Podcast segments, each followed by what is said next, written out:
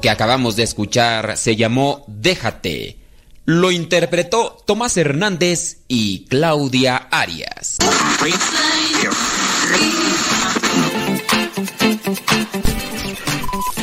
Los sonidos se han alineado. Estás a punto de escuchar el programa con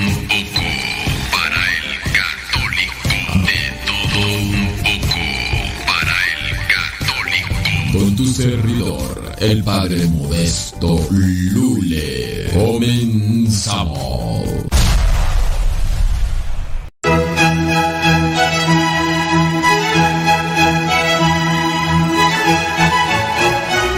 Exactamente, es una construcción intersubjetiva que la que le adjudicas un valor intrínseco y la persigues. O sea, el hecho que la gente se forma a tocar una piel lo mismo que la gente se forma a tomarse una foto con un espejo.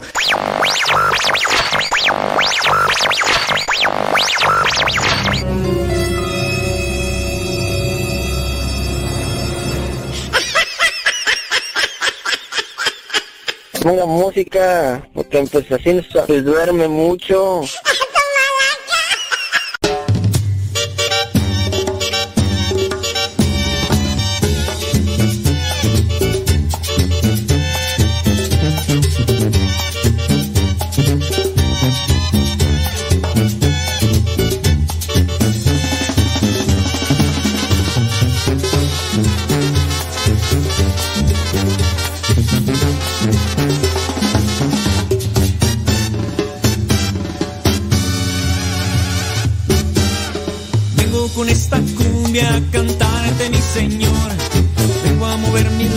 y alabarte, mi Señor.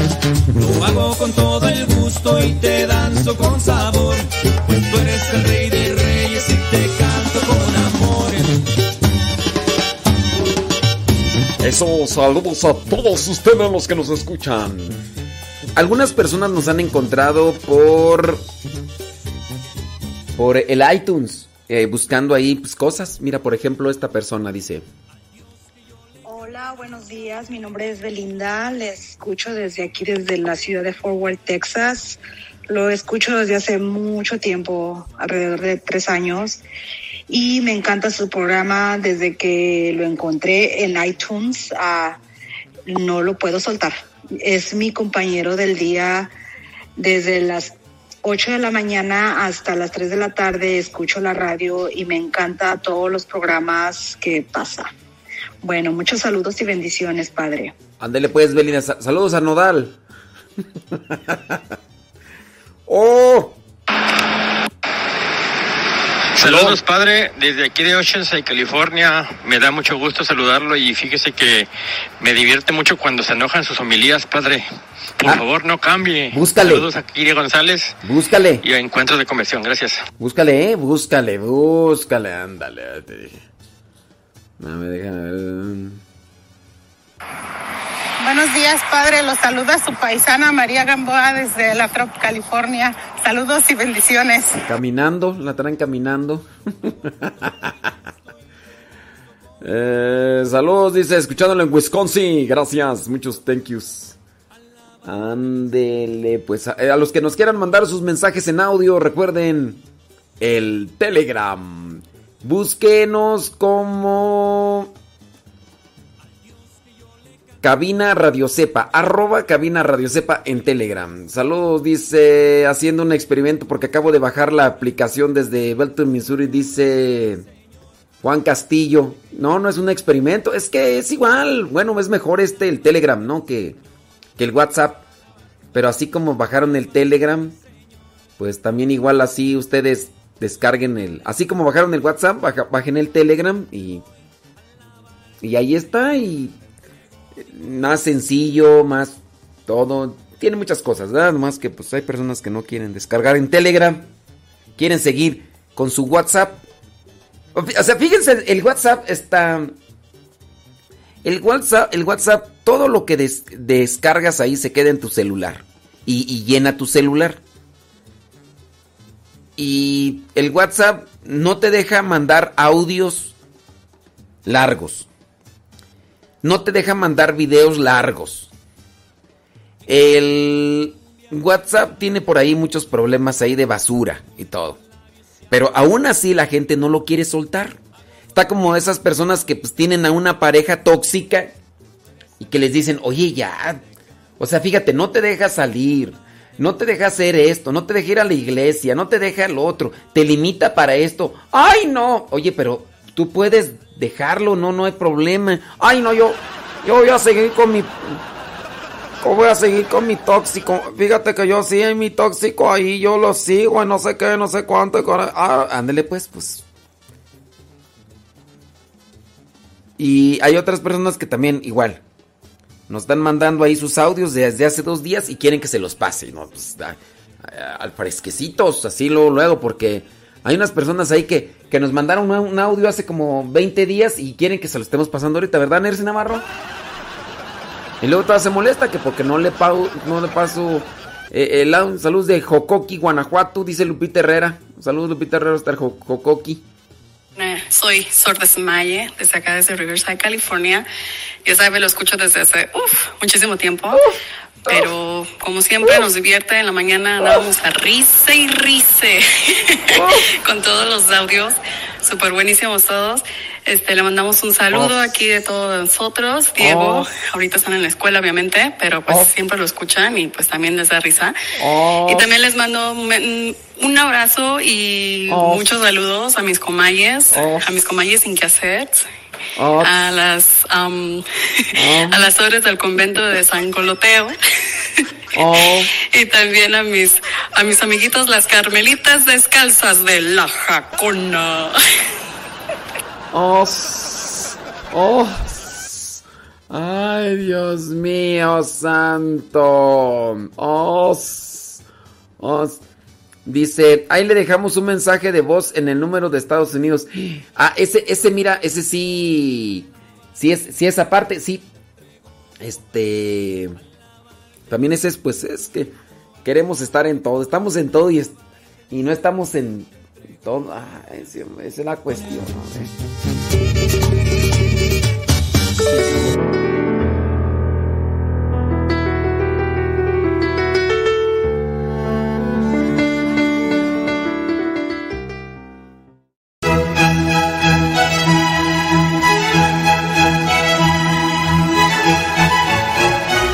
Exactamente, es una construcción intersubjetiva que la que le adjudicas un valor intrínseco y la persigues. O sea, el hecho de que la gente se forma a tocar una piel, lo mismo que la gente se forma a tomarse una foto con un espejo.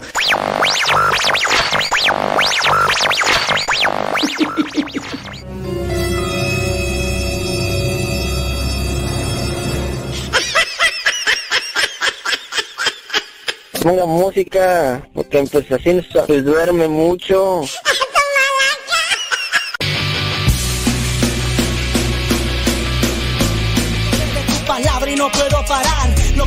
En ningún lado lo puedo hallar. amor. Mi alma respira meditación. Cada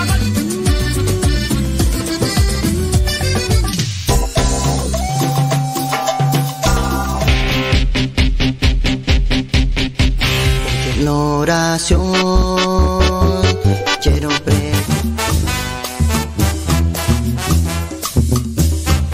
Más géneros en música católica, aquí en radiocepa.com, la estación por internet de los misioneros servidores de la palabra.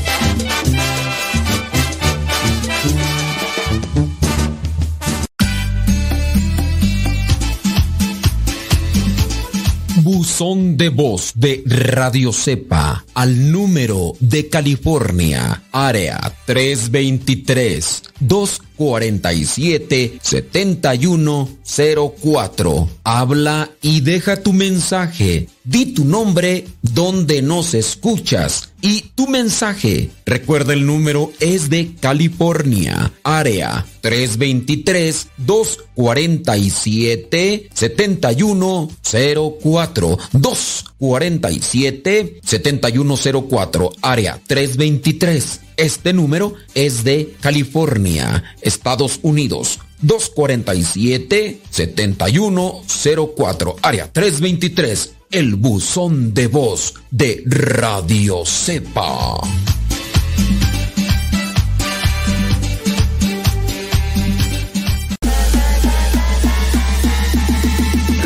Corazones.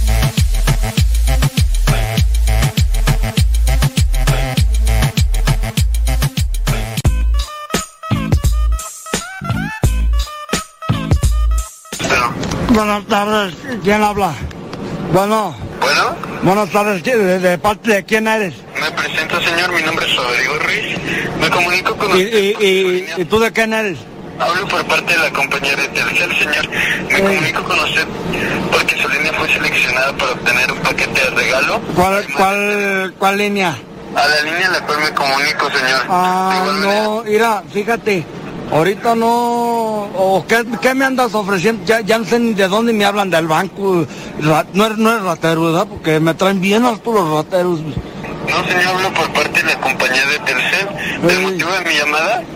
Le comento el motivo de mi llamada es para invitarlo a que forme parte de la compañía. Y no, mira, yo, no, ah, yo no, a mí, a mí no me andes invitando, ¿verdad? Porque ahorita no tengo chance y este fin de semana ya lo tengo ah, ocupado. Fíjate, acá vienen unos parientes del norte y vamos a hacer una, una borrachera y por si gustas en el rancho de mi compadre Isidro, de mi compadre Isidro en las jilguerillas. Ah, entiendo, señor. Sin embargo, también es para que usted genere un gran ahorro en su línea celular. De igual Ahorro, ahorro, mira, nunca ahorro nada desde morrillo y nunca me ha gustado ahorrar. Fíjate que, ¿para qué ahorra uno, da? ¿Para qué? El dinero no sirve de nada guardado. ¿Para qué ahorra uno? Mejor ir a compramos cosas, cervezas y triques y botines y sacos perrones para andar en caballo como don Antonio Aguilar. Ah, entiendo, señor. Sin embargo, esta es la oportunidad perfecta para que genere su primer ahorro. Usted me comenta. Eh, mira, bueno, sí, sí me, sí, sí me gusta eh, eh, ahorrar y así porque puedo comprarme, ahorita que traigo una yegua ya bien jodida, bien viejita, pero quiero comprarme un caballo a las antes, dime cómo le hago para guardar dinero. Señor, precisamente mi llamada es para que usted genere ese ahorro y ¿Usted vende, usted vende caballos o por qué precisamente, a ver, ¿dónde te veo pues para tratar el caballo? Porque tengo muchas ganas de comprarlo.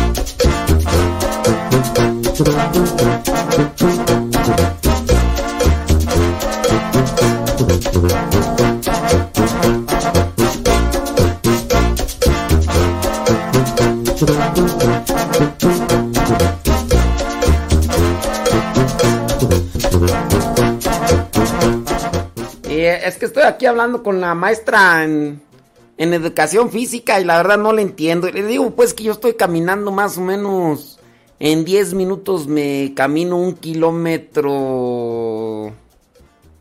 Un kilómetro como 100 metros, algo así. O dos. Depende, ¿verdad? Un kilómetro 200 metros. Y ya la verdad ya no le entendí yo ya que... Con respecto a la camioneta, a dos- 220 le resta su edad de resultado. No sé qué me... 220 menos 45 igual a 175 de frecuencia cardíaca máxima. No llegar a ello. O sea que cuando corra, debo de tomarme la frecuencia cardíaca y debo de tener 175. Y que si paso de 175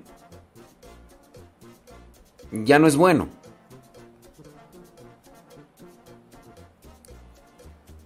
Pues hasta eso no me siento asoleado ni nada. Y como no llevo mi celular porque no sea que me lo vayan a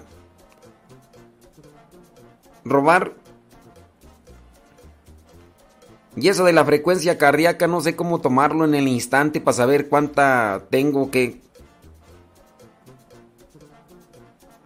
Voy a preguntar aquí, pero no, hasta eso yo... Ni asoleado ni jareado, dijo aquel otro.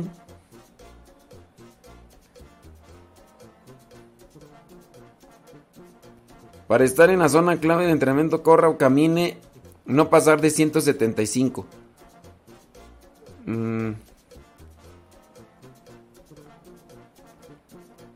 Ahí se me desacomodó las palabras. Esta cochina de celular que las cambia.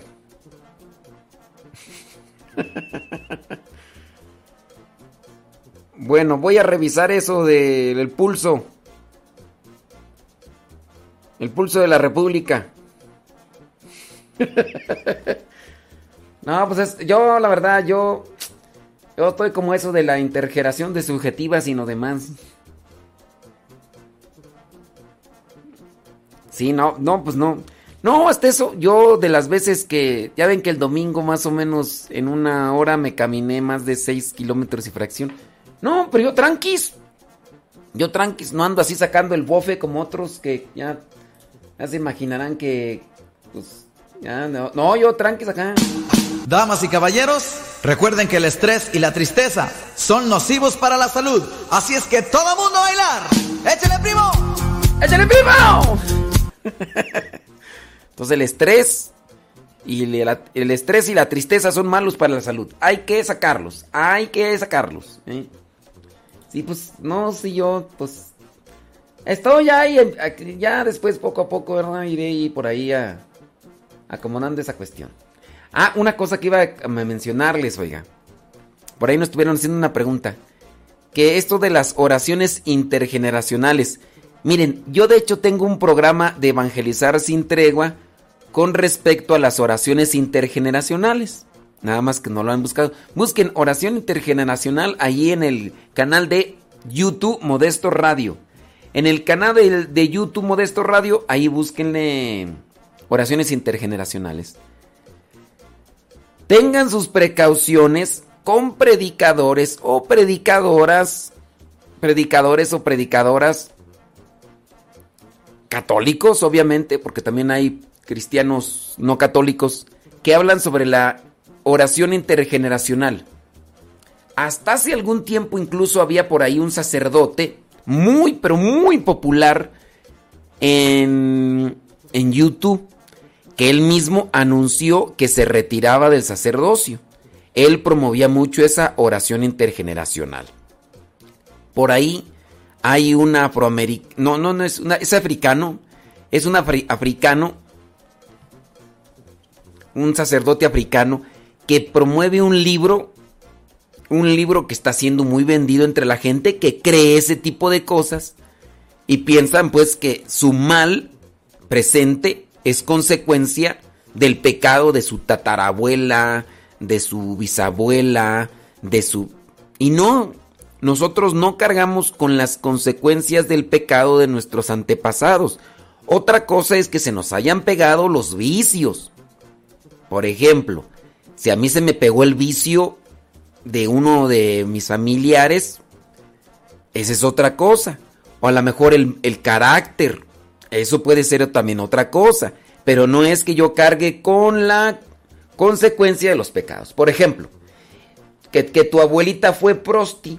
Bueno, pues eh, ella tuvo su pecado. Ah, es que ahora me está yendo mal porque la abuelita fue prosti, entonces ahí anduvo dándole vuelo a la hilacha a la prosti pues no, cada quien, cada quien va a entregar cuentas de sus pecados. No es que te esté yendo mal porque estés cargando con la consecuencia del pecado de tu mamá, de tu papá, de tu abuelo, de tu abuela. Así, tanto así que estos disque predicadores anuncian que puede ser que tu biscabuela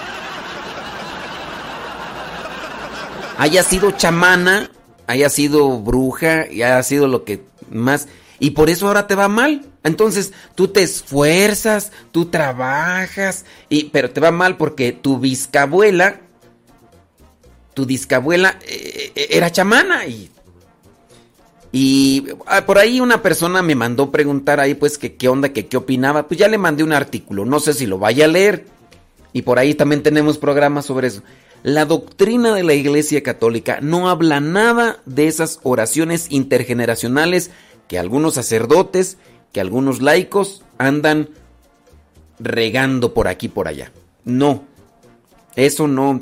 Tanto eso de decretar como eso de las oraciones intergeneracionales no está dentro de la iglesia. Ahora, que si ustedes me dicen que yo soy chafa, que yo no estoy bien, que a mí me hace falta, bueno, pues digan lo que quieran. Digan lo que quieran y síganlos a ellos, pues, pero la doctrina, ni el catecismo, ni el derecho canónico, nada. Es más, ni la Sagrada Escritura habla sobre eso en relación a... Sí, hay algunas menciones, algunas cuestiones que hay que saber interpretar, pero del Antiguo Testamento. Pero también hay que saberlas interpretar. Hay que saberlas interpretar. Ustedes pueden incluso buscar, pueden buscar también un comentario sobre esto en voz de Fray Nelson Medina, aunque ya algunos, algunos ya desacreditan todo, absolutamente todo lo que diga Fray Nelson Medina por una cuestión que él promovió y que no tiene nada que ver con cuestiones de, de fe, pero como otros las ligan mucho esas cuestiones a la fe, pues. Entonces ya desacreditan todo lo que diga Fray Nelson Medina para algunos, ya no es, no es bueno, todo. ¿Por qué? Porque, eh, bueno, Fray Nelson Medina promovió lo de la vacuna y como algunos están en contra de la vacuna, a partir de que miraron que Fray Nelson Medina puso lo de la vacuna, ahora ya todo lo que diga, aunque sea tomado directamente de la Sagrada Escritura, es falso, es sacrílego, es... Y, así, la, así hay gente, así hay gente. Pero bueno, Fray Nelson Medina también habla sobre eso. Pueden checar a Alejandro Bermúdez. Pueden checar ahí en la página del Vaticano. No van a encontrar nada, absolutamente nada. Ya por ahí una persona me mandó, ay, es que esta predicadora católica, esta predicadora católica estaba también eh, en la radio donde tú trabajas. Bueno, pues en la radio que, la, que colaboro, ¿verdad? Pero sí, de hecho, esa predicadora católica, este, no voy a decir su nombre, porque no es, no es eh, que, que yo esté en contra de esa persona. Yo ni la conozco, ni quiero conocerla tampoco, pues ¿para qué? Pero sí, lo que hay que decir es que está mal en su postura de esa mención de las oraciones intergeneracionales. No es propio de la iglesia. Sea quien, sea quien lo diga, sacerdote o obispo, eh, laico, quien lo diga, no es correcto, no es propio. Así que... Ni modo, ni modo. ¿Sale, vale? Ándenles pues. Ahí estamos, este... Mm, sí, mándenos sus mensajes en audio. Ahí eh, por por eh, el Telegram. En el Telegram, a la, en la dirección arroba cabina radio sepa. Todo junto. Arroba cabina radio sepa.com. Ahí estamos, ya sabe que aquí nosotros estamos poniéndole rayas al tigre. Oiga, ese rato le puse el Evangelio de hace como dos años, tres años. No sé ni de qué hablé ni nada de eso. Ahorita le voy a poner el evangelio que grabé ayer. Digo, de embalde me quedé ahí hasta las 12 de la noche terminando lo del evangelio. Ayer, por cierto, tuvimos ahí una... Mientras estaba subiendo los videos al Facebook, conecté el celular y ahí en el grupo de Facebook, en el grupo de Facebook, en el grupo de los cuates, ahí hicimos una transmisión. Dice, padre, acabo de ver esta noticia. Acá en Estados Unidos hay una mujer que se llama, eh, que está desahuciada y allá está tomando la decisión de morir el próximo día. ¿Qué opina de eso? ¿Es eutanasia? La iglesia está en contra de la eutanasia. La iglesia no aprueba ni avala la eutanasia. No somos quien para quitarnos la vida, ni tampoco para quitársela a los demás. La vida es sagrada. La vida es sagrada. Esa es la opinión de la iglesia. Con relación a, la vida no, no es lo que yo opino. Es lo que como cristiano debo de respetar y de valorar. Cuando ya uno se hace cristiano, uno debe de apegarse más bien a la doctrina cristiana. Porque cuando ustedes ahí anteponen esto de ¿qué, qué, qué opino? ¿Tú qué opinas? Pues ya ahí está tu opinión por encima de la doctrina, ¿no? Con respecto a la vida, es respetar la dignidad humana, respetar la vida y, y pues no es lo que tú opinas, pues ¿qué te crees tú? ¿Qué? Juan Camanem, ¿qué más? Deja echarme un, un juguito de naranja que tengo aquí sabroso. Deja echarle glucosa. Deja echarle. Y hace rato me tomé más de un litro de chocolate, ya te imaginarás cómo ando. A ver. Y me voy a echar ahorita otro medio litro de jugo de naranja, sira, pero pura azúcar, pero sabroso. Seguiré tus pasos al caminar, eres mi fuerza, lo que necesito para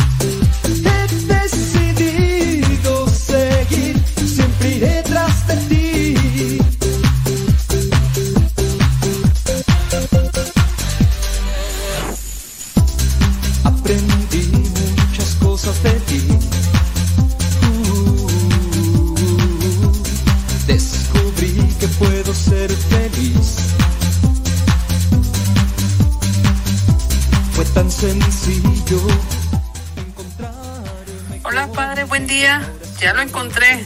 Saludos desde San Diego. Hola padre, buen día. Ya lo encontré. Saludos desde San Diego. Soy Maru Lono.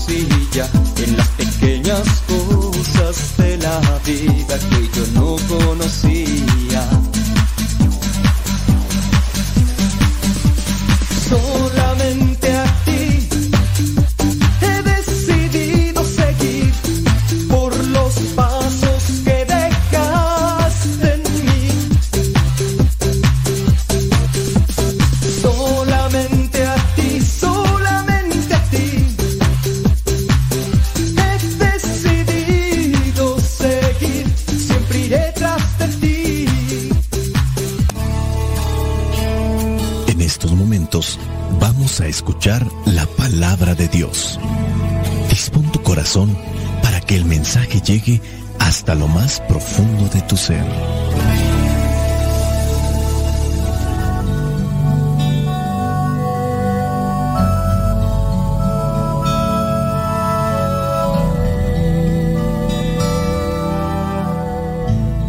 El Evangelio que la Iglesia nos presenta para el día de hoy corresponde a Lucas, capítulo 11, versículos del 1 al 4. Dice así, una vez Jesús estaba orando en un lugar, cuando terminó, uno de sus discípulos le dijo, Señor, enséñanos a orar, así como Juan enseñó a sus discípulos. Jesús les dijo, cuando oren, digan, Padre, santificado sea tu nombre, venga a tu reino. Danos cada día el pan que necesitamos. Perdónanos nuestros pecados, porque también nosotros perdonamos a todos los que nos han hecho mal. No nos expongas a la tentación. Palabra de Dios. Te alabamos, Señor. Señor Jesucristo, nuestro divino Salvador, gracias te damos por tu infinito amor. Te escuchamos en la palabra, te recibimos y adoramos en la Eucaristía, te servimos en los hermanos.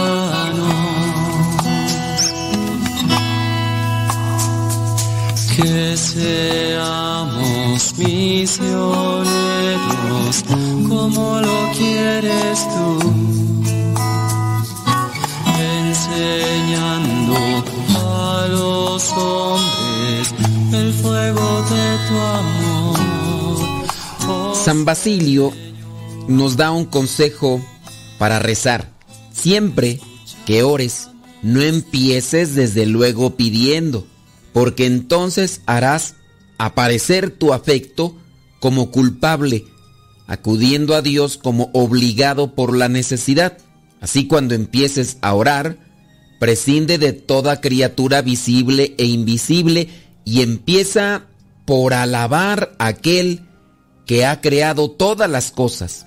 Dice el Evangelio del día de hoy que una vez que Jesús estaba orando en un lugar, no necesariamente en la sinagoga o en estos lugares que eran prácticamente los lugares propios para hacer la oración, porque la bóveda celeste es el templo de Dios y si hay una buena disposición desde el corazón, la oración se conecta con Dios que es omnipresente y está en todas partes. Estos discípulos se acercan a Jesús y le piden algo, no un milagro, no comida, sino que les enseñe a orar. ¿Cuántas veces nosotros le hemos pedido eso a Dios? Pon las palabras necesarias en mi mente y en mi boca para pedirte lo que necesito, lo que me conviene, lo que me ayuda. Eso casi no se lo pedimos a Dios, pedimos más un buen trabajo, le pedimos quizá fortaleza, confianza, esperanza, pero no le pedimos que nos enseñe a orar. Para hacer la cosa un tanto más obligada, le dicen que les enseñe porque Juan el Bautista, el que bautizaba, enseñaba a sus discípulos y recuerden que entre los discípulos, entre los apóstoles, había dos que eran discípulos o que eran seguidores de Juan el Bautista. Ya otras veces hemos mencionado quiénes eran estos dos discípulos, quiénes eran estos dos apóstoles. Ahí les dejamos ese cuestionamiento para que se pongan a investigar los que no se acuerdan. Enséñanos a orar así como Juan enseñó a sus discípulos. Y ya Jesús dice, cuando oren, digan, Padre, santificado sea tu nombre, venga tu reino.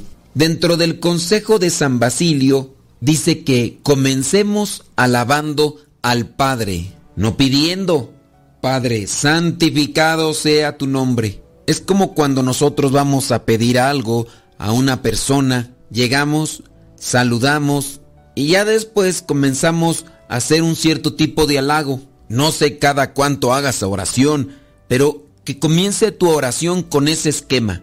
Primero de alabanza. Te despiertas en la mañana, bendito y alabado sea Señor porque nos regalas un nuevo día.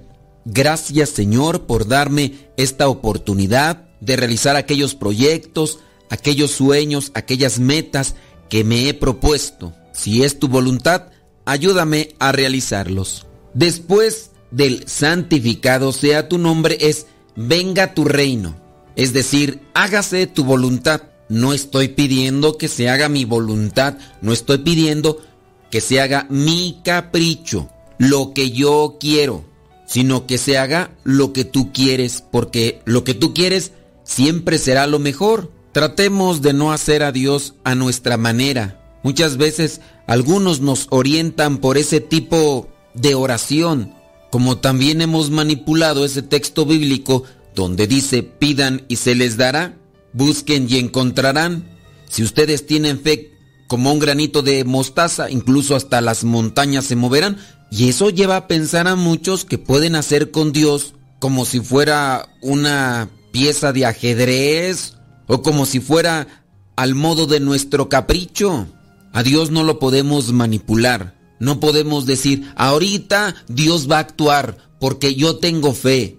Es, venga tu reino. Después de ese venga tu reino, dice, danos cada día el pan que necesitamos. Dios es providente. Dios sabe de nuestras necesidades y en la medida que nosotros busquemos cumplir con su voluntad, Él nunca nos abandona. En otra parte de la Biblia te acordarás que dice, las aves no trabajan por su comida y no se mueren de hambre. Si eso hace Dios por sus animalitos, ¿qué no hará por sus hijos? Siempre y cuando hay que ser obedientes a su palabra. Tampoco eso quiere decir que hay que ser holgazanes, flojos. Hay que trabajar y en la medida en que trabajemos y hagamos la voluntad de Dios, Dios nos asiste y nunca nos suelta. Yo te invito a que analices lo que ha sido esta época por la que ya hemos pasado. Hace todavía algunos meses pensábamos que no la íbamos a librar e incluso los temores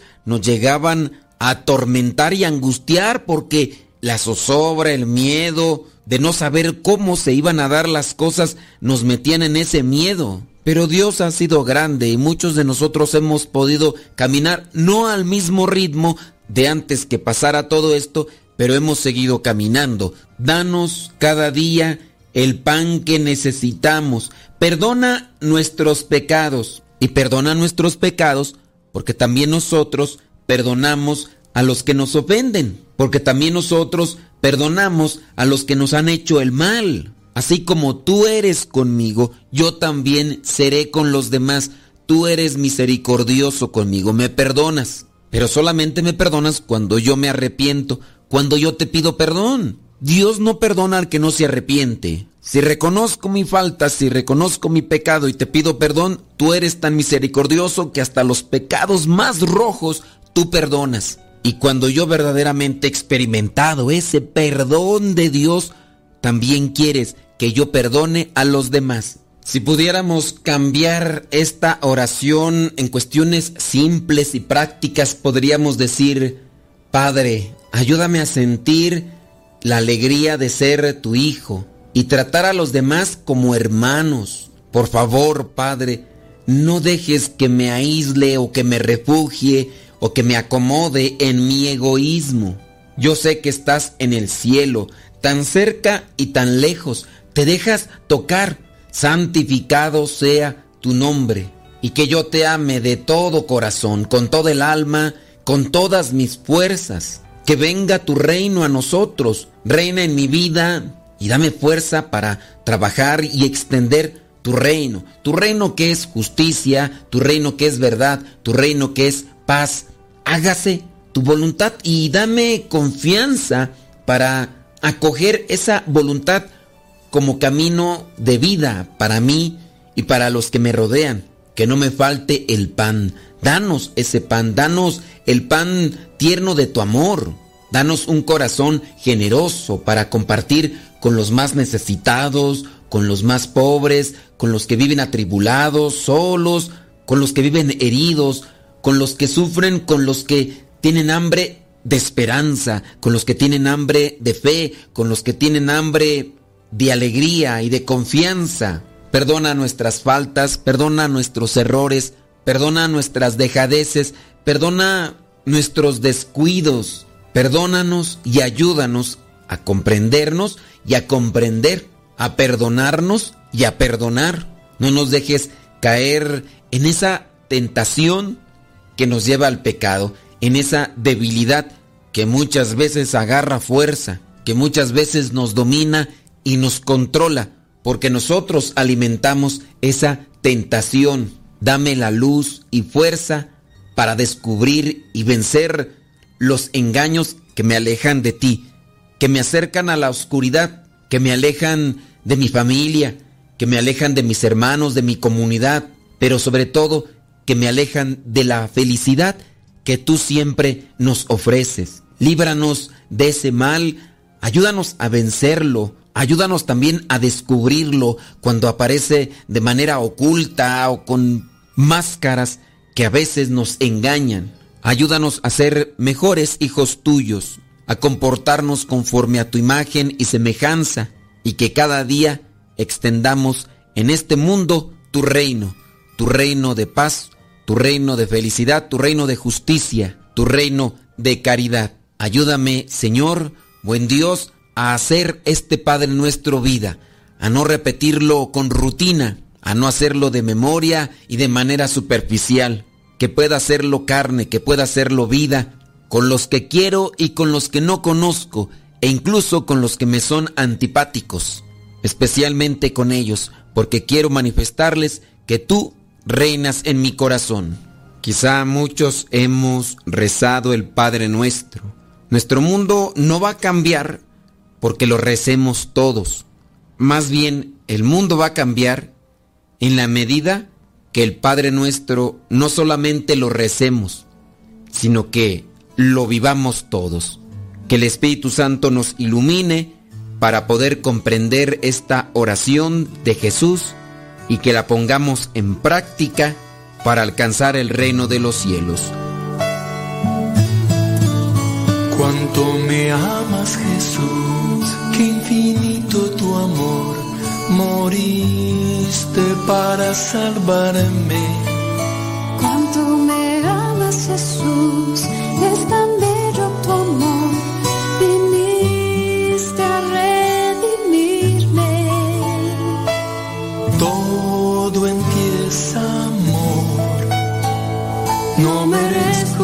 perfecto amor. Gracias Señor,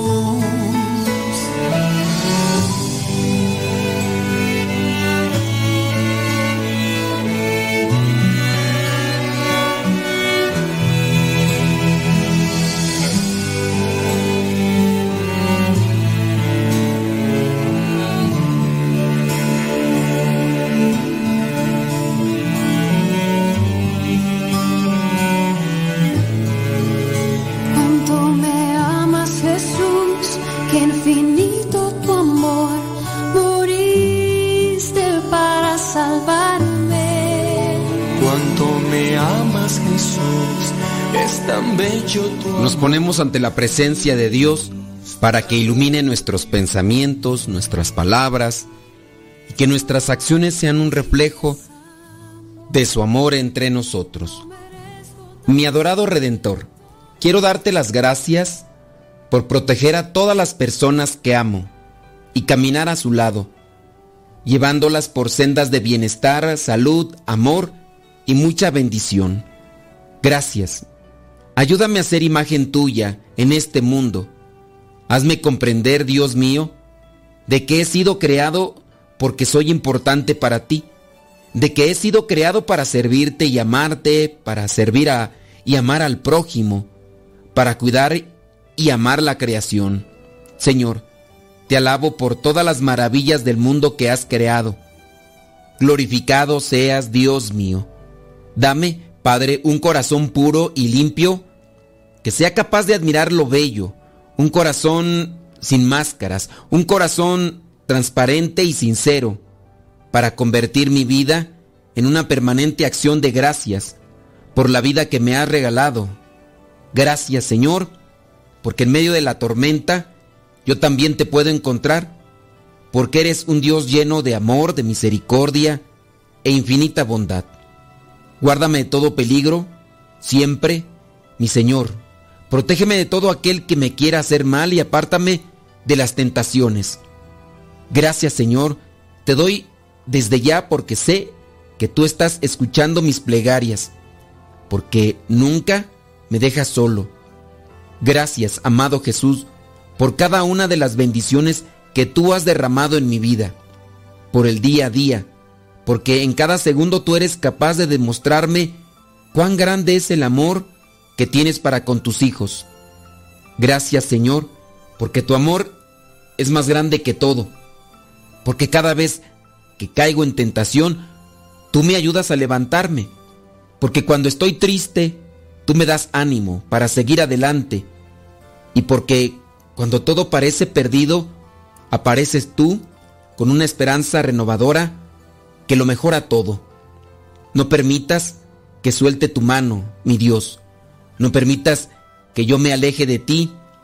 Y si lo llegara a hacer, Señor amado, te pido que me traigas de vuelta a tus brazos, como aquel hijo pródigo arrepentido de toda culpa, fijando la mirada en ti y solo en ti, mi único y maravilloso Señor. Me quedo contigo, teniendo la certeza de que me estás escuchando, que cada una de estas palabras de agradecimiento llegan a tu corazón como la más grande muestra de mi amor. Espíritu Santo, fuente de luz, ilumínanos. Espíritu Santo, fuente de luz, llénanos de tu amor. La bendición de Dios Todopoderoso, Padre, Hijo y Espíritu Santo, descienda sobre cada uno de ustedes y les acompañe siempre. Soy el Padre Modesto Lule de los misioneros servidores de la palabra. Vayamos a vivir el Evangelio. Palabra para mis pasos, luz en mi sendero. Lámpara es tu palabra para mis pasos, luz mi sendero. Luz, tu palabra es la luz.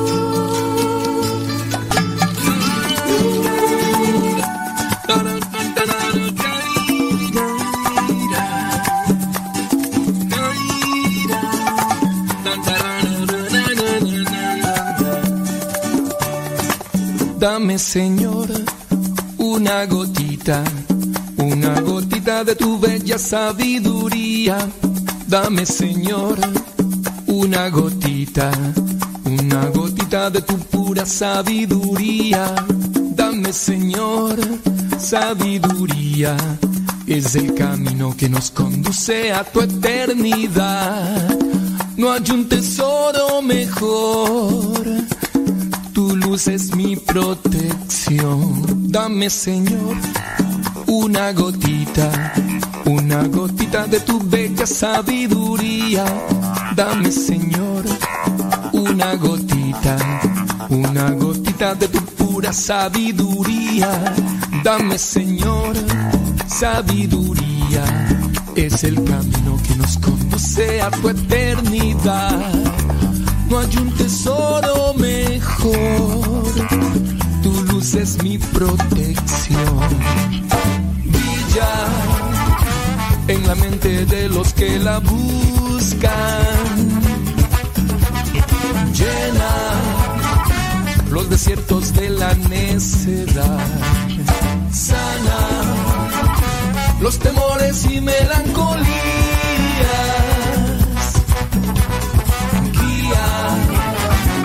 Sendero a la salvación.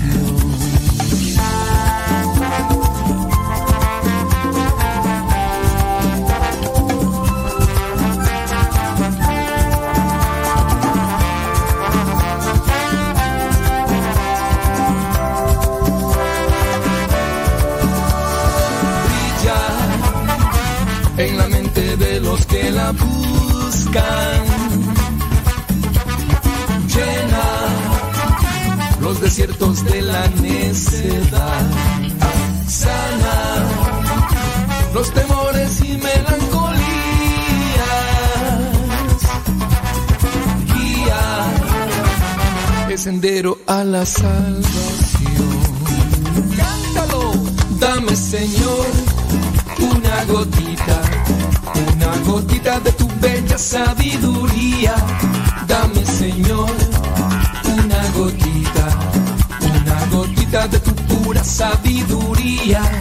Dame Señor sabiduría, es el camino que nos conduce a tu eternidad. No hay un tesoro mejor tu luz es mi protección. Vamos, dame solo tu sabiduría. Uh, uh, dame, dame, dame, mi Señor. Dame sabiduría. Dame, dame, dame, mi Señor. Lléname de paz, dame. Dame, dame, dame sabiduría, Señor. Dame, dame, dame todo tu amor. Dame sabiduría. Oye, tú, pues no sé, no se descarga un mensaje que nos que nos mandaron por ahí.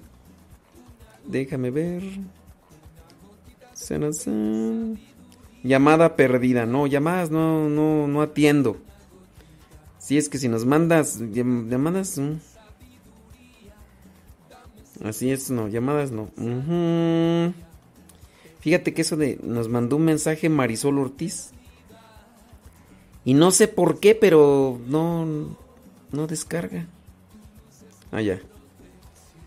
A ver qué dice. Hola padre, buenos días.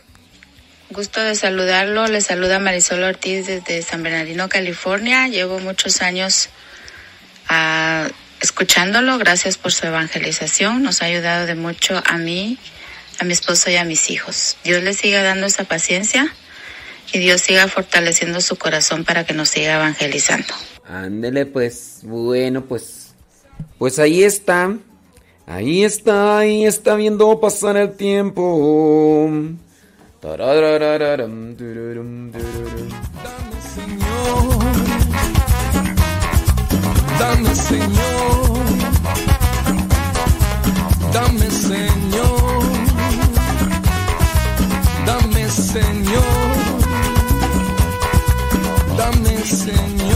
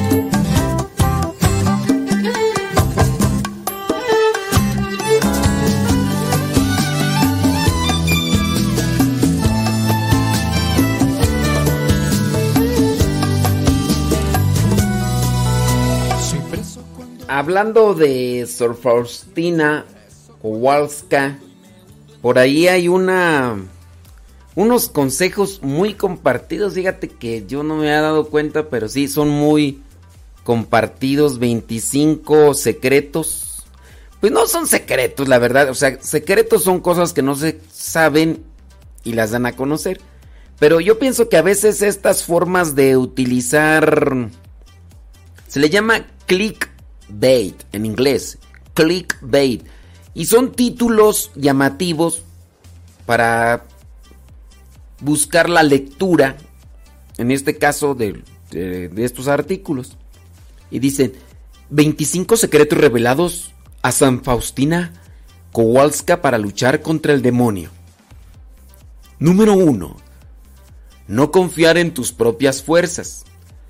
Pues no es un secreto, no es algo así como que tú digas, "N- nadie lo sabía.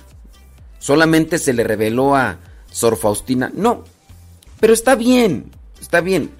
Eso debes tener tu presente. Sí. Dice San Pablo, fíjate. Antes de Sor Faustina, ¿verdad? Antes de Sor Faustina. San Pablo dice, nuestra lucha no es contra fuerzas de este mundo. Está, si no me equivoco, carta a los Efesios, capítulo 6. Sí, es que luego los que ponen los artículos, hasta nosotros mismos, yo igual puedo poner un artículo que llame la atención de la lectura, pero a veces ni así lo lee. Mira, dice, por ejemplo, Efesios capítulo 6, versículo 10. Ahora, hermanos, busquen su fuerza en el Señor, en su poder irresistible. Protéjanse con toda la armadura que Dios les ha dado para que puedan estar firmes contra los engaños del diablo, porque no estamos luchando contra poderes humanos. Ok, esto lo escribió San Pablo antes que Sor Faustina. Sor Faustina tuvo esta revelación, pero podemos interpretarlo como una tomar podemos tomarlo como una interpretación. Si San Pablo dice, porque no estamos luchando contra poderes humanos, sino contra malignas fuerzas espirituales del cielo, entonces, si tú sabes que son fuerzas espirituales, no confíes en tus propias fuerzas. No, no es luchar contra personas físicamente. Dice, por ejemplo, aquí el artículo, el primer secreto revelado por Jesús a San Faustina le dijo que nunca confíe en sí misma. No es un secreto, es como que un recordatorio. Tú ya sabes, la cosa se va a poner difícil. Leyendo a San Pablo, versículo 12. Capítulo, ver- capítulo 6, versículo 12. Porque no estamos luchando contra poderes humanos, sino contra malignas fuerzas espirituales del cielo. O sea, del cielo porque pertenecían al cielo, después fueron expulsadas del cielo por rebelarse contra Dios, las cuales tienen mando, autoridad y dominio sobre el mundo de tinieblas que nos rodea. Por eso tomen toda la armadura que Dios les ha dado. Entonces no confíes en tus propias fuerzas. No es ponerse a golpes o no, hay que tener Dice, la confianza es un arma espiritual. La confianza es parte del escudo de la fe que San Pablo menciona en la epístola, la armadura. Ok. Número 2. Acude a Jesús y a tu director espiritual. Si tú ya sabes que vamos a tener un combate, una lucha espiritual en este mundo contra fuerzas oscuras, malignas. Entonces, ¿quién más que Jesús? ¿Quién más que Jesús? No los santos, no la Virgen, Jesús. Sí, dice la porra popular, el mero mero es el Señor. El mero mero es el Señor. ¿Quién es el mero mero? El mero mero, sí. Eh, eh, o sea, utilizando un sentido lógico, ¿no? Dice, el segundo secreto que le dieron a Sor Faustina es la desolación y oscuridad. Acude a mí y a tu director espiritual, él siempre te escuchará en mi nombre. En tiempos de guerra espiritual reza inmediatamente Jesús, claro, pues Naturales son los indios, dijo Lino Huitrón. No estoy desmintiendo ni estoy confrontando esto que le dijeron a Sor Faustina. Es una revelación hacia ella, pero quienes escriben estos artículos, así como que secretos, pues es una forma de atraer la atención de la gente. Y me puse a mirar, por ejemplo, audios o pequeños videos que están ahí en internet. Tienen millones de vistas y porque la gente va, oh, secretos, nadie lo conoce ni ni Jesús sabía esto hoy y se lo ha dado a San Faustina. No, pues no. Es como un recordatorio de esos mensajes que ya están en la Sagrada Escritura. No negociar con la tentación. Tú ya sabes que los que negocian con Satanás pierden. Pregúntale a Adán y Eva. Pregúntale a Adán y Eva. Ahí empezaron en el... Bueno, tanto Adán no, pero Eva sí empezaron allá a dialogar con el chamuco y perdieron o ganaron. Perdieron, perdieron el paraíso, cayeron en pecado y todo. Entonces, no hay que negociar con la tentación. Entonces, no es un secreto. Está ahí en la Sagrada Escritura. Entonces, pues ahí. Em, dice número 4. Ante la tentación, acude a tu confesor las tentaciones van a estar siempre. Las tentaciones van a estar... Tentaciones es eso. Están tentándote. Pero uno decide si responde a esa invitación o no. No podemos dejar de tener tentaciones. El mismo Jesús, nuestro Señor Jesucristo, tuvo tentaciones. Acuérdense, las tentaciones en el desierto. Las tentaciones en el desierto. Jesús las tuvo, que no las tengamos nosotros, pues sí, Jesús venció la muerte. Sí, Jesús nos dio la victoria en la cruz, pero no, eso nos quita de que no tengamos tentaciones y demás.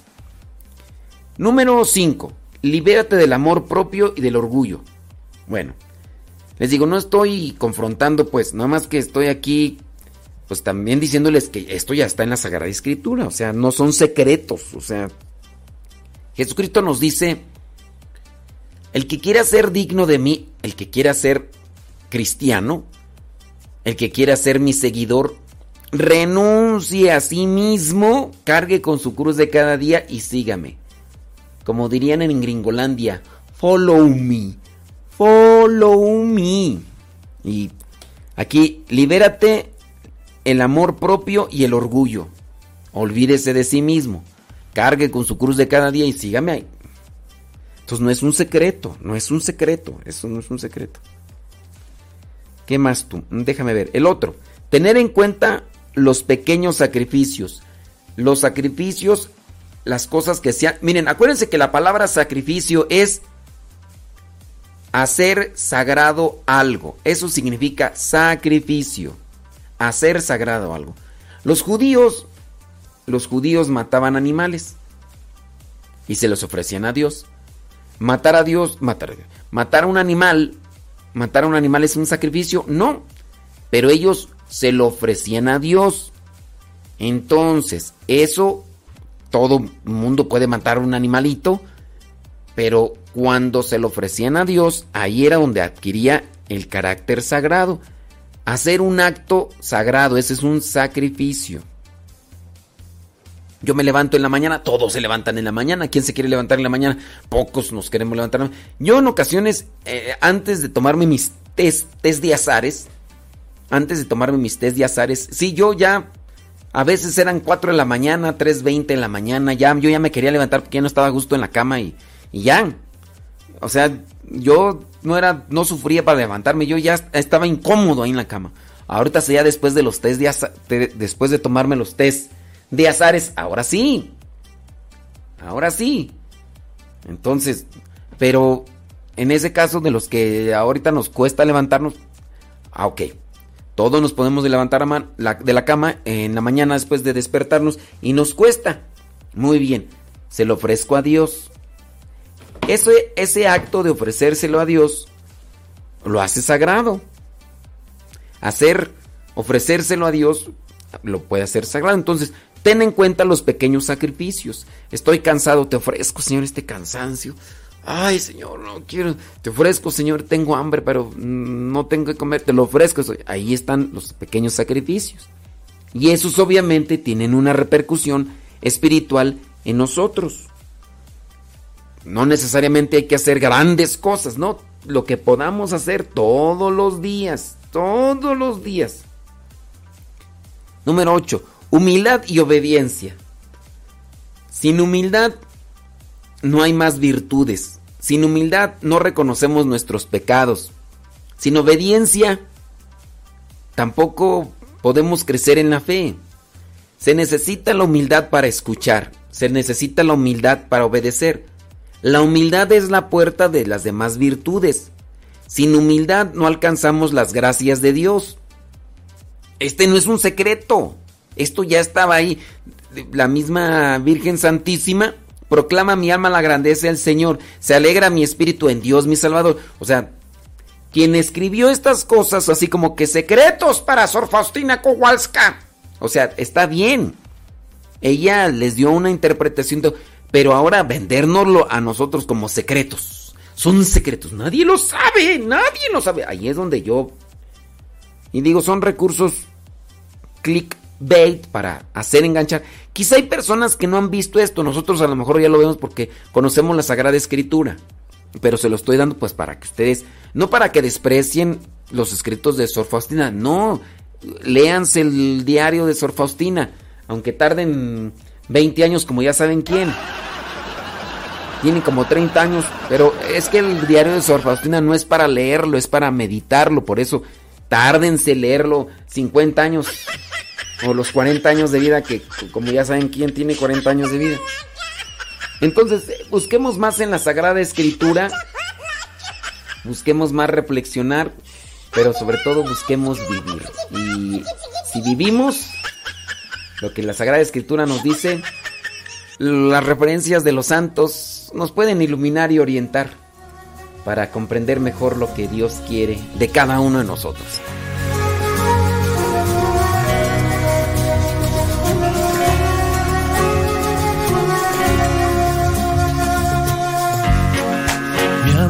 Amanecer siempre fue de lo más común y corriente que hay. Si siempre le doy gracias a Dios por cada nuevo día, aún más hoy que mi amanecer no es el mismo que solía ser. Y no es que el color cambió, ni la radio su programación.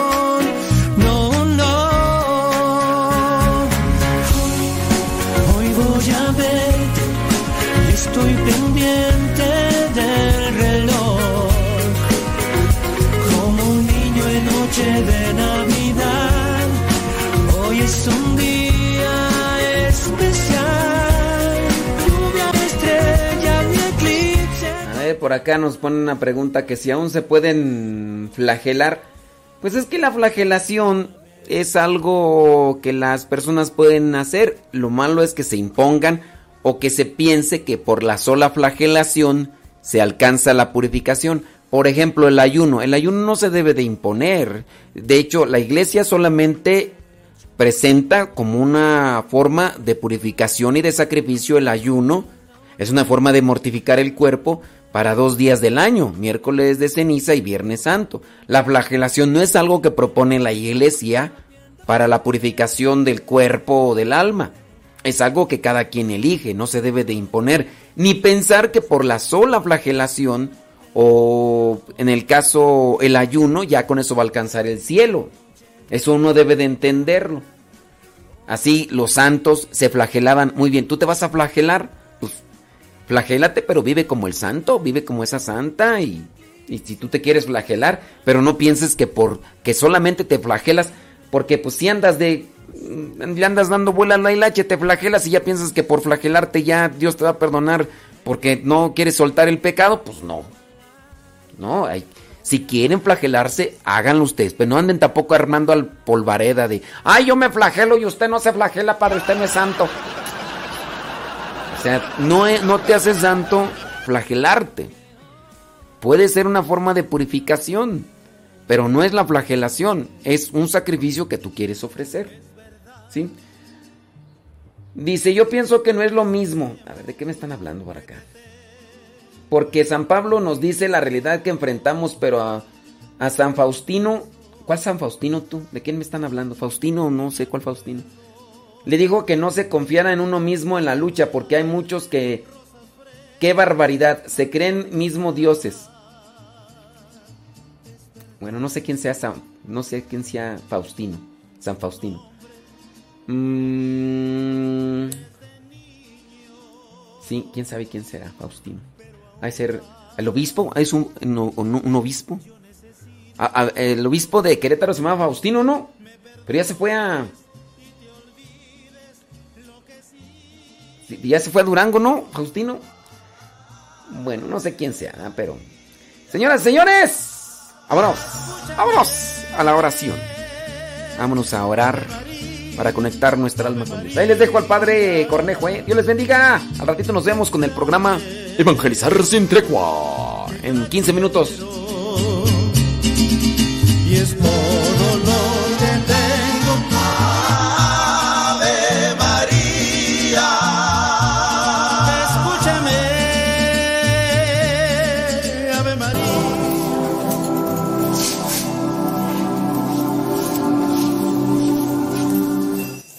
Jesús estaba orando y cuando terminó uno de sus discípulos le dijo, Señor, enséñanos a orar, como Juan enseñó a sus discípulos. Entonces Jesús les dijo, cuando oren digan, Padre, santificado sea tu nombre, venga tu reino, danos hoy nuestro pan de cada día y perdona nuestras ofensas puesto que también nosotros perdonamos a todo aquel que nos ofende. Y no nos dejes caer en tentación. Palabra del Señor. Siéntense un momentito, por favor.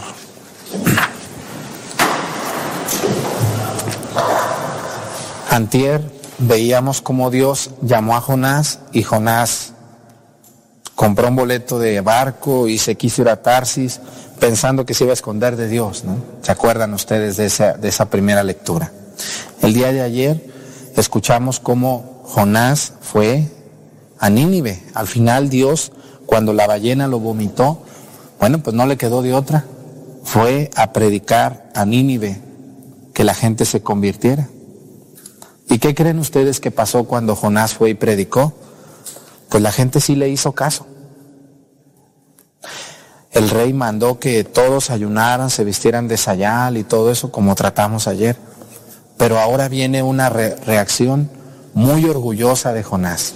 Cuando Jonás terminó de predicar, como él pensó que no le habían hecho caso porque él se fue, Jonás fue, predicó, pero se fue. Y Jonás pensaba que era perder el tiempo. Entonces Jonás, fíjense lo que hizo. Se sentó un tanto distante de Nínive donde la veía, se sentó a ver a Nínive, a ver qué hacía Dios con ella. Y entonces dice que se, se sentó ahí, aquí, aquí dice, déjenles leo bien dónde, dónde está esto. Dice, Jonás salió de Nínive y acampó al oriente de la ciudad y ahí construyó una enramada y se sentó a su sombra para ver qué pasaba con Nínive. A ver si Dios hacía caer fuego sobre Nínive. Pero Dios quería mucho a Jonás, mucho a Jonás, pero también quería a los ninivitas. Cuando Dios quiere a un pueblo, Dios le envía también un profeta para que lo convierta.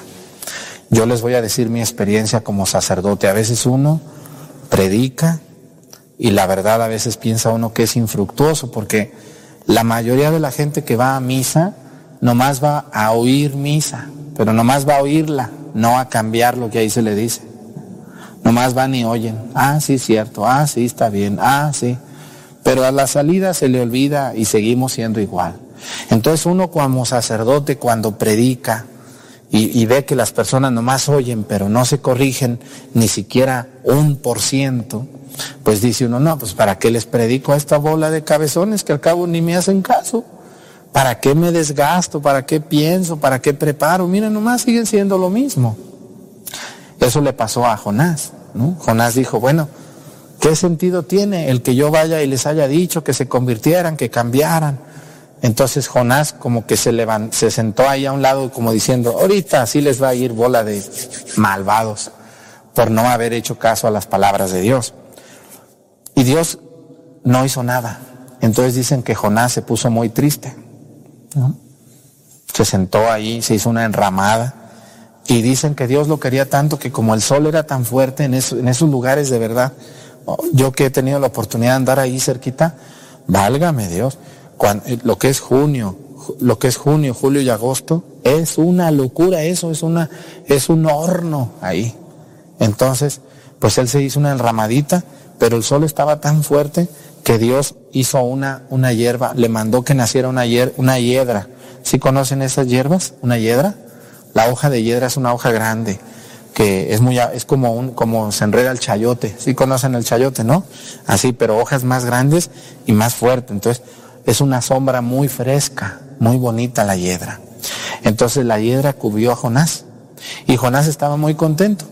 Pero dice la primera lectura que al día siguiente Dios, como vio a Jonás que estaba esperando que, que sucediera eso, mandó un gusano y un gusano mordió la raíz de la hiedra y la hiedra se secó. Así como el chayote se seca bien rápido, ¿o no? Bien rapidito se seca. Si le cortan, rápido se seca. Entonces se secó la hiedra. Y Jonás pues estaba muy triste, dice aquí, dice que el Señor le dijo, prefiero morir a vivir, dice. Cuando el sol ya le quemaba, el Señor envió un viento caliente y abrasador y el sol le daba a Jonás en la cara y en la cabeza y lo hacía desfallecer, estaba mareando de tanta insolación. Entonces Dios le dice, mira Jonás, dice, ¿tú crees que hay motivo para que te enojes por la hiedra? Dice, contestó él, sí, y tanto que quisiera morirme. Le dice, ¿por qué te enojas, Jonás? ¿Por qué te enojas por la hiedra? ¿Por qué te enojas que se secó? Y le dijo el Señor, tú estás triste por la hiedra que no cultivaste con tu trabajo, que nace una noche y perece la otra. ¿Esto qué nos enseña? Muchas de las cosas que tenemos, que somos, que sabemos, nos llegaron gratuitamente.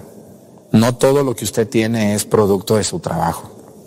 Muchas personas son ricas porque recibieron una herencia, porque alguien les pagó sus estudios, porque alguien les dio ese trabajo. Y si no nos va, si nos va mal, miren, aquí, aquí volvemos a, volvemos a lo que les he dicho yo en otras misas. Hay mucha gente que cuando les va mal, el único culpable, ¿quién es? Dios. ¿Por qué Dios se llevó a mi mamá? ¿Por qué Dios me quitó mi hijo? ¿Por qué Dios no me dio ese trabajo? ¿Por qué Dios me mandó esta enfermedad? ¿Por qué Dios me hizo así? ¿Por qué Dios me mandó? eh, toda la culpa de lo malo es Dios. Y hay gente incluso que ya no va a misa, ya no reza, ya no cree en Dios porque le fue mal. Ah, pero cuando les va bien, allí no es culpa de Dios. Allí somos muy orgullosos. Cuando nos va bien, tenemos dinero, casas, tierras. No, que Dios, pues si yo he trabajado, es por mí. Por eso yo me molesto mucho cuando solamente recibimos de Dios los, los, los bienes, pero cuando nos va mal, allí no queremos. Queremos, y, los seres humanos nos hemos acostumbrado, y últimamente más, a que toda nuestra vida nos debe ir bien. Y si no nos va bien, entonces Dios es malo, entonces Dios no existe, entonces Dios es- está jugando con nosotros, entonces nos convertimos en unos interesados y en unos convenencieros. Y eso no es Dios. Dios nos manda una vida con muchas rachas. Rachas buenas, rachas malas y rachas duras. Jonás era el consentido de Dios y miren cómo le fue. Se subió en un barco y lo aventaron al mar, se lo tragó una ballena, lo vomitó, fue a Nínive a poner la cara ahí de vergüenza de predicar. Ahora el casi se está quemando y era el consentido de Dios y se enojaba con Dios, pero soportaba, soportaba Jonás. Nosotros también a veces nos toca soportar estas cosas que no podemos cambiar en los demás, en nuestra vida, en nuestro trabajo, en el ambiente en el que nos desarrollamos. Y no por eso tenemos que estar enojados con Dios. Pues hay que abrazarnos de la cruz, así como te abrazas de la riqueza, del dinero, del poder. También a veces te toca abrazarte de la cruz a ti o a mí. Yo como sacerdote a veces uno piensa que lo que uno predica no va a tener efecto, pero yo a veces yo digo cosas aquí que el Espíritu Santo me ilumina, porque yo así lo veo, yo digo, ay, ¿de dónde digo tantas cosas? Luego yo me veo ahí en, YouTube y digo, válgame Dios, mira nomás el Padre Arturo todo lo que dice, ¿de dónde saca tanta cosa? Yo mismo me veo a mí mismo. Y me da risa, a veces, no risa y a veces hasta miedo. Digo, válgame Dios, qué bravo estuvo hoy el padre Arturo. Pero después me encuentro una señora por ahí desbalagada, un muchacho por ahí distraído, y me dice, oiga padre, le, le- le agradezco mucho la misa del 3 de diciembre, le agradezco mucho la misa del 4 de agosto.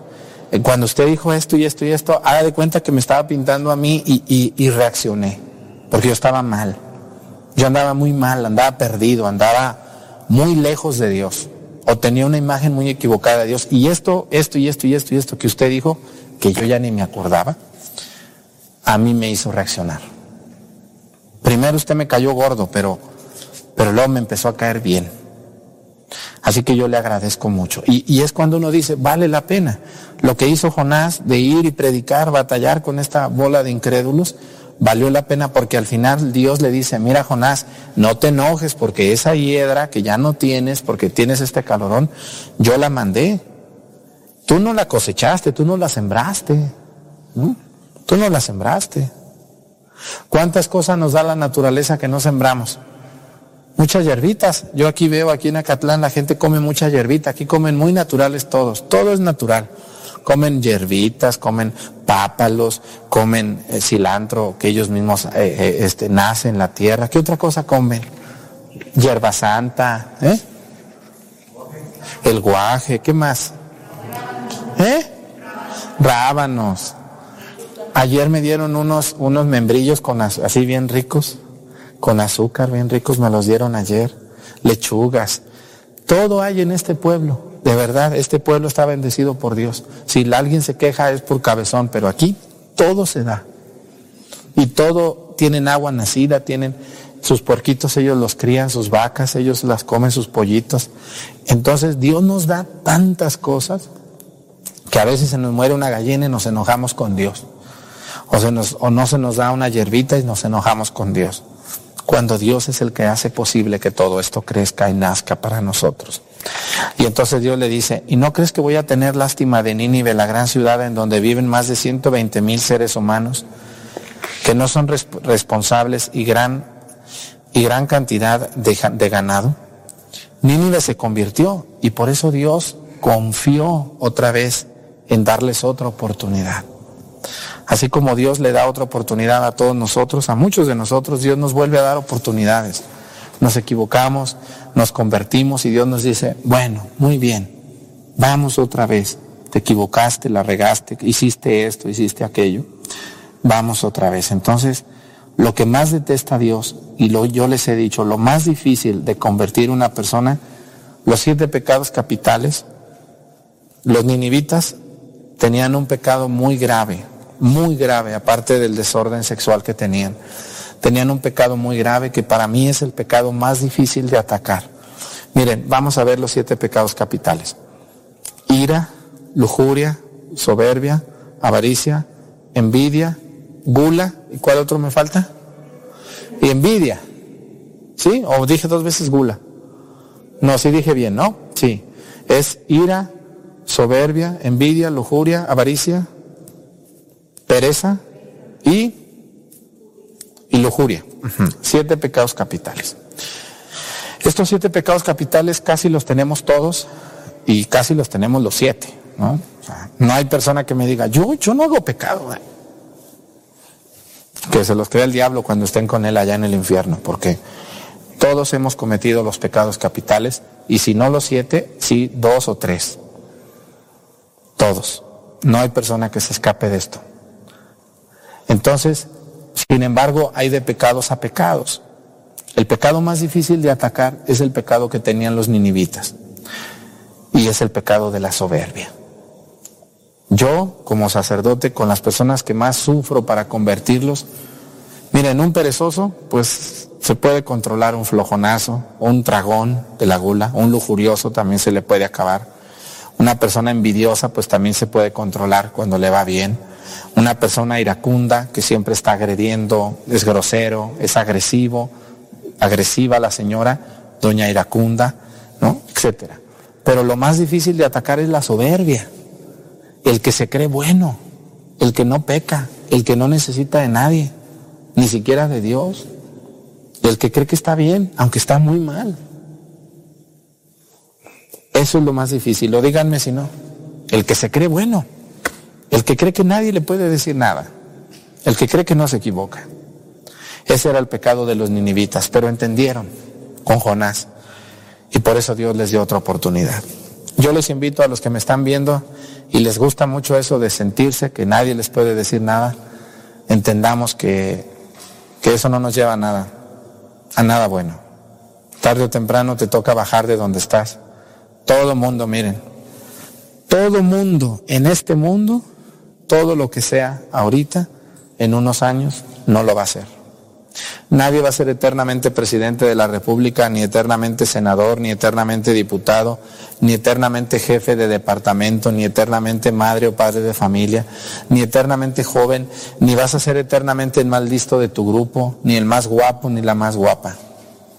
Todo termina, todo se acaba y te toca bajar al rato. Así que mejor controlámonos, controlémonos, seamos más humildes y busquemos más a Dios con nuestras vidas.